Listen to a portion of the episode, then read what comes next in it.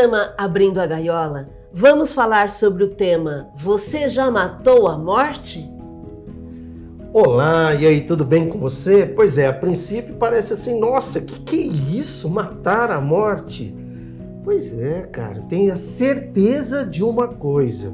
Se você quer ser feliz e ganhar a essa existência, você necessita desconstruir todos os mitos com relação à morte inclusive o temor da morte, né, Márcia? Por quê? Porque esse, esse é um dos grandes propósitos do Espiritismo. Infelizmente, o movimento espírita se dispersou no seu foco principal. O seu foco principal deve ser o quê? Estudar Espiritismo dos livros de Allan Kardec.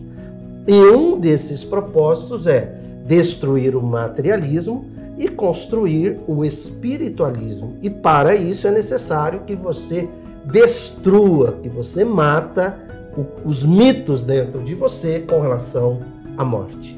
No livro dos Espíritos, existe uma pergunta onde Kardec fala sobre o temor da morte, questão 941. E nós vamos começar conversando sobre essa questão.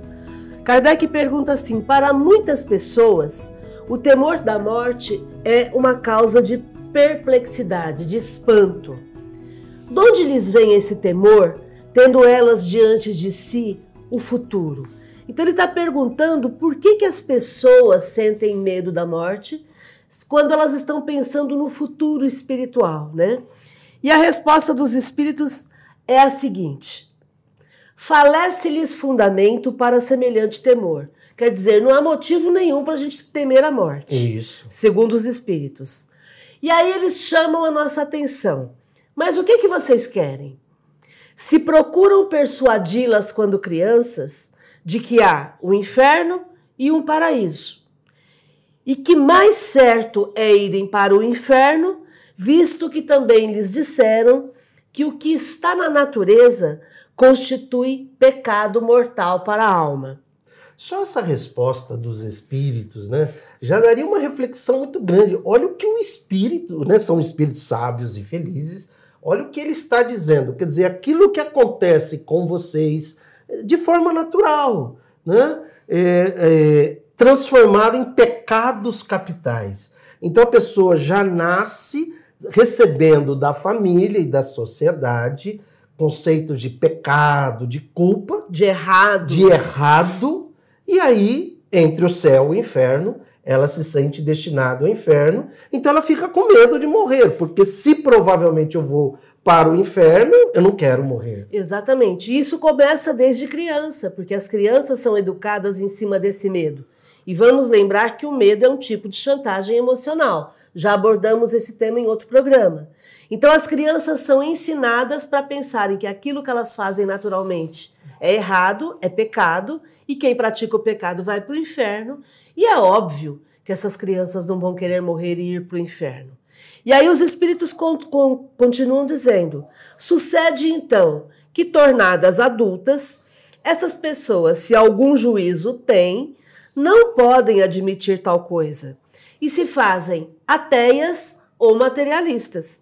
Então, como elas estão pecando, porque o, o que é considerado pecado é algo natural, que todo mundo faz, e como elas não querem ir para o inferno, elas preferem desacreditar dessa religião que foi colocada para elas, se tornam ateias e materialistas, e aí, portanto, ao se tornarem materialistas, o que, que vai acontecer?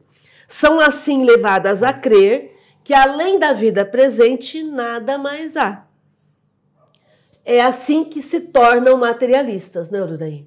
Pois é, é interessante trazer essa reflexão, porque o Espírito está dizendo o que é que faz com que uma pessoa se torne ateia ou materialista. E o que é que faz a pessoa ter medo da morte? Isso é a própria religião punitiva, né? Essa religião punitiva, essa religião que decide o que é certo, o que é errado. Na verdade, religião é uma construção humana e não de Deus. O que é de Deus é a fé, é o amor, é o espírito.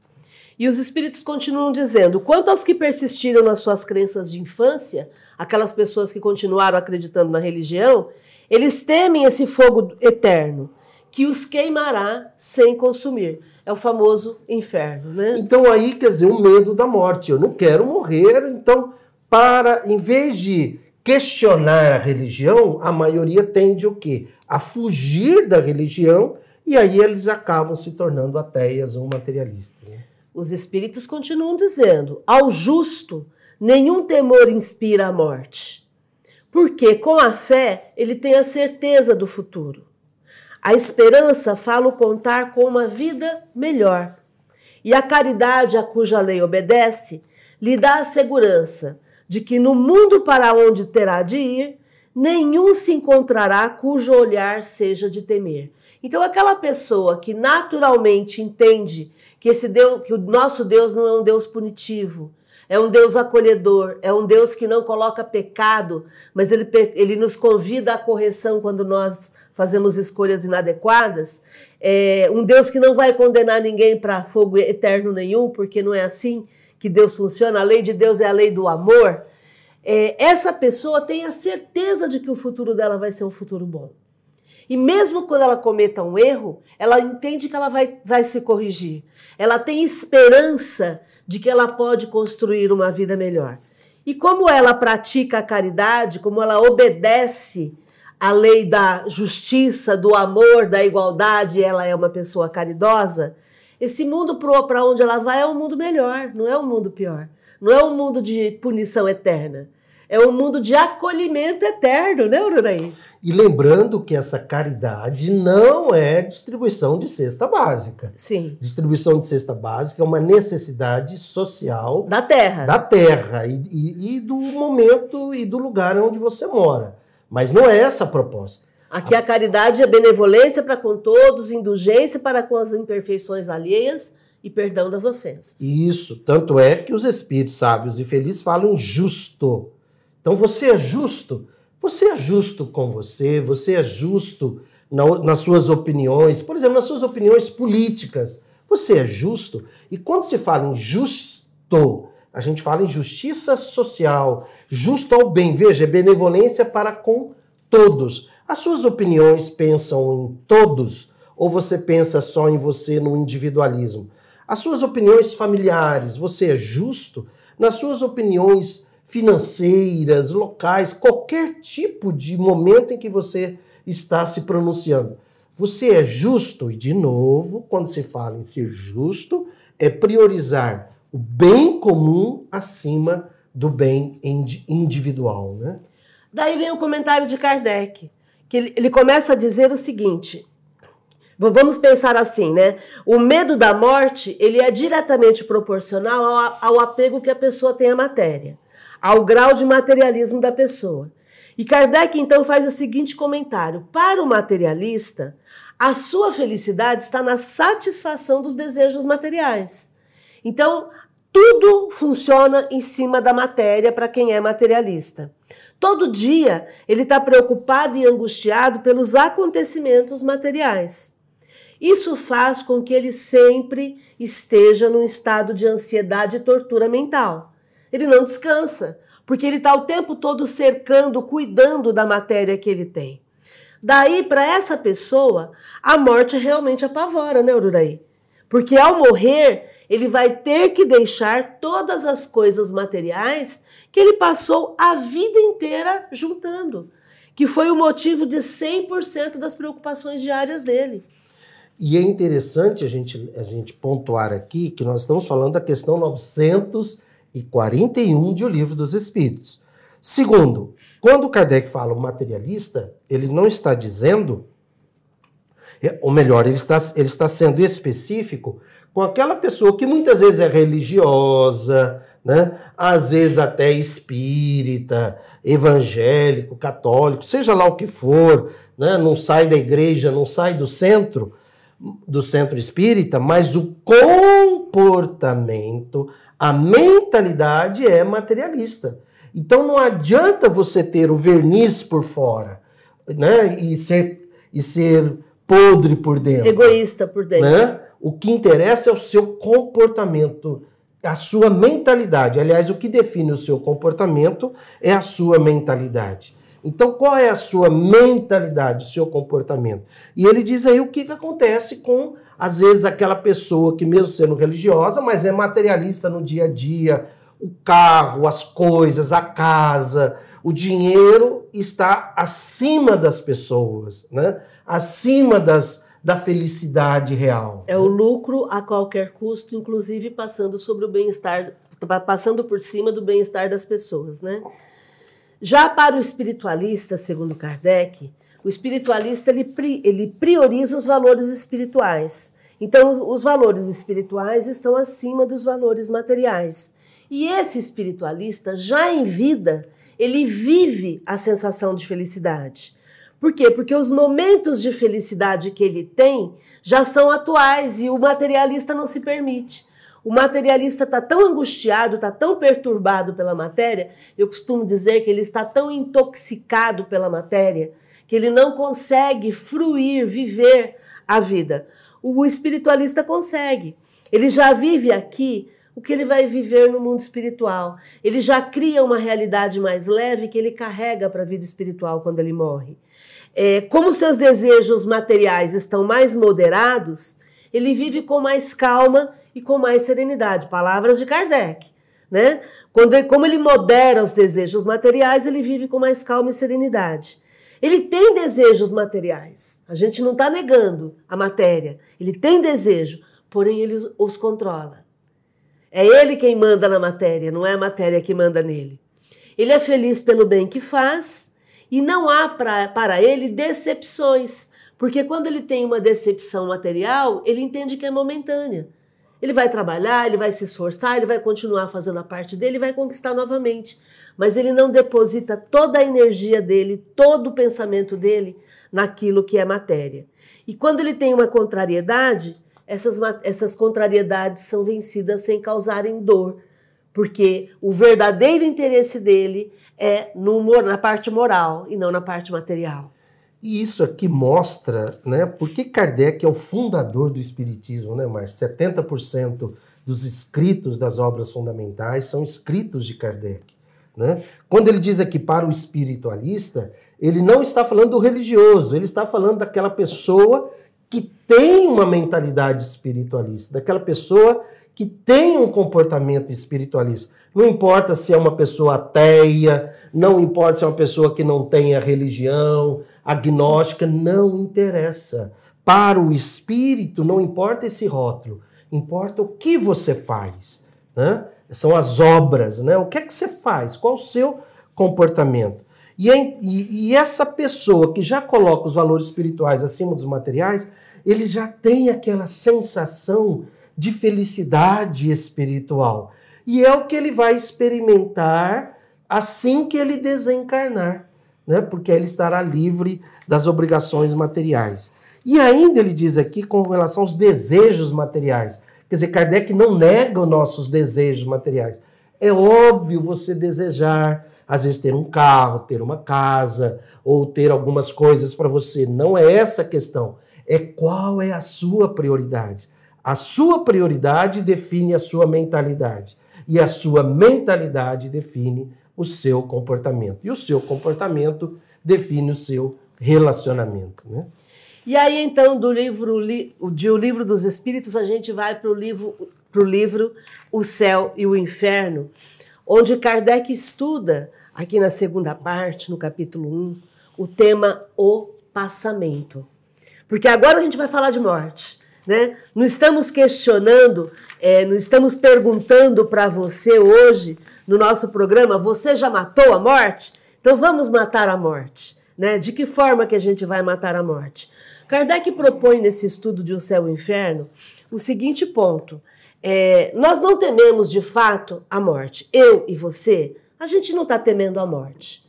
Não é disso que se trata. A gente teme, na verdade, é como acontece o momento da morte, que é o chamado passamento. E é aquele momento do passamento, é aquela transição entre a vida física e a vida espiritual. Será que a gente vai sofrer nesse momento? E é isso que ele vai é, estudar aqui, por isso que a gente quer te convidar para você matar a morte, matar esse medo de morrer, né? Porque, afinal de contas, todos vamos morrer você vai morrer, eu também vou morrer, né?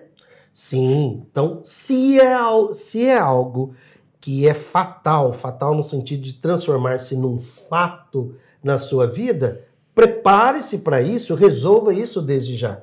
Aliás, psicologicamente, se você tem medo da morte, né? Isso, esse medo, ele fica todos os medos ficam pulsando no inconsciente e eles limitam a sua felicidade. Eles limitam o seu progresso em todos os sentidos. E, e, e, de vez em quando, quando se toca no assunto, esse medo vem à tona, superficializa, e aí é onde você deve resolver esse medo. Mate a morte. Entenda que isso irá acontecer, quer você queira ou não. Né? Vai acontecer com todos. E aí aprenda sobre o passamento, que é o que a gente vai ensinar agora. Ensinar não, né? Na verdade, apenas transmitir o que a gente aprende aqui com Kardec. Com Kardec. Kardec coloca o seguinte: por que, que no momento da morte algumas pessoas ficam extremamente calmas e outras têm agitações terríveis? Por que, que existe essa mudança de comportamento entre uma e outra? Quem nos contará as impressões desse instante quando a, a ciência e a religião ficam caladas? Porque a ciência e a religião param aí, né? Elas não vão além. Então, quem é que vai trazer para a gente uma resposta do que de fato acontece no momento da morte? A proposta de Kardec, é óbvio, é o Espiritismo. Por quê? Porque o Espiritismo ele não para no momento da morte, ele vai além, ele vai para depois, trazendo o depoimento daquelas pessoas que já morreram. Então, o Espiritismo ele vai fazer essa união entre a vida material e a vida espiritual. E ele vai trazer para mim, para você, as noções da natureza da alma e vai descrever o que, que acontece com essa alma quando ela deixa de estar encarnada, quando ela deixa a vida material. E aí então a gente vai entrar no conceito de que existe o corpo, existe o espírito e existe o perispírito. O corpo a gente já sabe, é a nossa vida material. O espírito é a vida inteligente, é o que anima esse corpo. E o perispírito é o que faz a ligação entre o espírito desencarnado e o corpo físico. E aí temos o laço fluídico. Né? Exatamente. Então, enquanto a ciência se nega a estudar sobre o espírito, porque ela não tem mecanismos, né? A ciência é materialista. Ela tem mecanismos para estudar a matéria. Aí vamos para a religião. Aí a religião fala que é mistério, né? É mistério. Aí vem o Espiritismo, resolve tudo isso e nos traz informações. Kardec teve contato com quase mil médiums.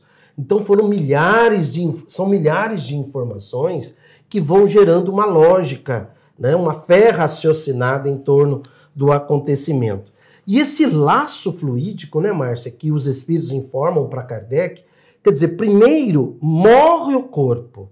Né? É aí que a morte acontece. A morte só acontece quando o corpo morre, no momento que o corpo morre, aí nós temos o rompimento do laço, ou, ou desfazimento, né, vamos dizer assim, né, do laço fluídico. E após a morte, né? É, esse laço fluídico, ele liga o espírito ao corpo, e com essa morte do corpo físico acontece esse rompimento, esse essa, é, como você falou, o laço fluídico vai se, se desfaz, desfazendo. Vai né? se desfazendo. Após a morte, quando a alma está separada do corpo, o corpo nada mais sente, porque ele está morto. Correto? Então, o que acontece com o corpo, o corpo nada mais sente. E a alma. Não, o ah, corpo. o corpo está morto. É, verdade. E se o corpo e a alma estão desligados, se o laço fluídico já se, se desfez, a alma também nada mais sente. Então é importante a gente trazer essa informação, porque às vezes as pessoas ficam preocupadas com o sofrimento do espírito depois que o corpo já morreu. Né? Então, se a pessoa morreu num acidente, por exemplo, ficam preocupadas: nossa, como que será que foi o momento do passamento? Será que o espírito sentiu todas as dores? Se já estava desligado, não tem nenhuma sensação física. A alma está livre, tá liber... o, o espírito está livre, está liberto, né? E aí vem, inclusive, aproveitando esse momento, a questão da, da cremação, da cremação. né, Márcia? Que todo espírita deveria optar pela cremação. Não faz sentido né, ficar ali um corpo que vai virar um, um churume, que vai intoxicar, que vai contaminar a terra, né? E, ah, mas falam aí que tem que esperar 72 horas. Veja, ou você é espírita kardecista, ou como é que faz? Ou a gente segue Kardec, ou a gente vai seguindo aí algumas informações né, que muitas vezes diferem. Kardec é claro. Kardec é claro. Após o rompimento do laço, você, inclusive ele fala, né? Você pode até mutilar o corpo que o espírito nada, nada sente. sente, tá? Está aqui, capítulo 1, o passamento, segunda parte do livro O Céu e o Inferno. Durante a vida, esse fluido perispiritual é, penetra todas as partes do corpo, todas as células. É, é, esse fluido que é a vida, né? Que vai trazer a, vida para o corpo. Quando a pessoa morre, quando o corpo físico morre, é, esse, esse laço fluídico se desfaz e o fluido é disperso.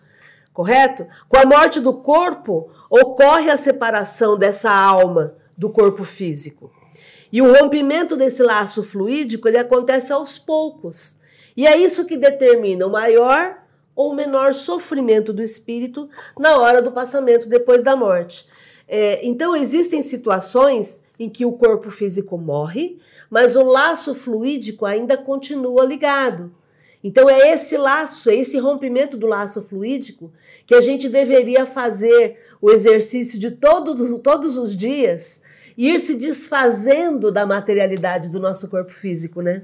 Para gente, a gente não sofrer no momento sim, da morte. Ou seja, se você é materialista hoje, se, se você morrer hoje, você vai sofrer. Não interessa se você é presidente de centro espírita, orador, não interessa se você é médium, não interessa se você distribui mil cestas básicas por dia, não interessa. Se a sua mentalidade é, é materialista, mesmo com todos os rótulos que agradam à sociedade, que Jesus chamava de hipocrisia, né? quando não havia coerência entre o que a pessoa é, é, pregava e o que a pessoa agia, você vai sentir, mas não pelo corpo, pelo reflexo desse fluido perispiritual, porque ele ainda vai estar ligado é, por uma questão física, né? Aliás, Márcia, esse fluido perispiritual é um termo criado por Kardec que tem muito a ver com a psicossomática de hoje em dia, onde a gente diz que se você está feliz, o seu dedão do pé está feliz. Se você está alegre, infeliz, o seu dedão do pé está infeliz. Daí que vem as doenças psicossomáticas, né? Por quê? Porque ele chega a dizer, olha, o fluido perispiritual é um átomo do fluido se liga a uma molécula da célula.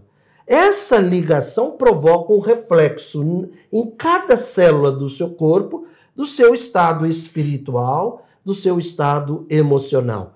Veja quantas informações que Kardec nos transmite nessa, nesse capítulo aqui, né? Então, Kardec propõe quatro situações possíveis. Nós não estamos falando da ideia de matar a morte, né? Não estamos te perguntando isso. Então, como é que você pode fazer para matar a morte? Quatro situações possíveis. Então, no momento da morte do teu corpo físico, se você tem um desprendimento completo do perispírito, se você já rompeu completamente essa ligação, a sua alma não vai sentir absolutamente nada.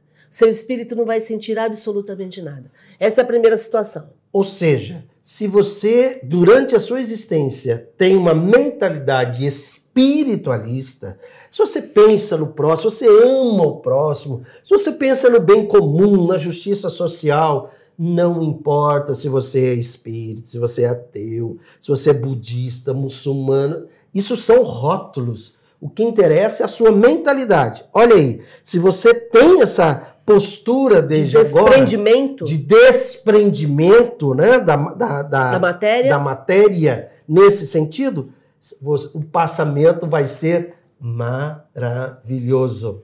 Se você tem esse desprendimento, perder o corpo físico não é nada para você, né?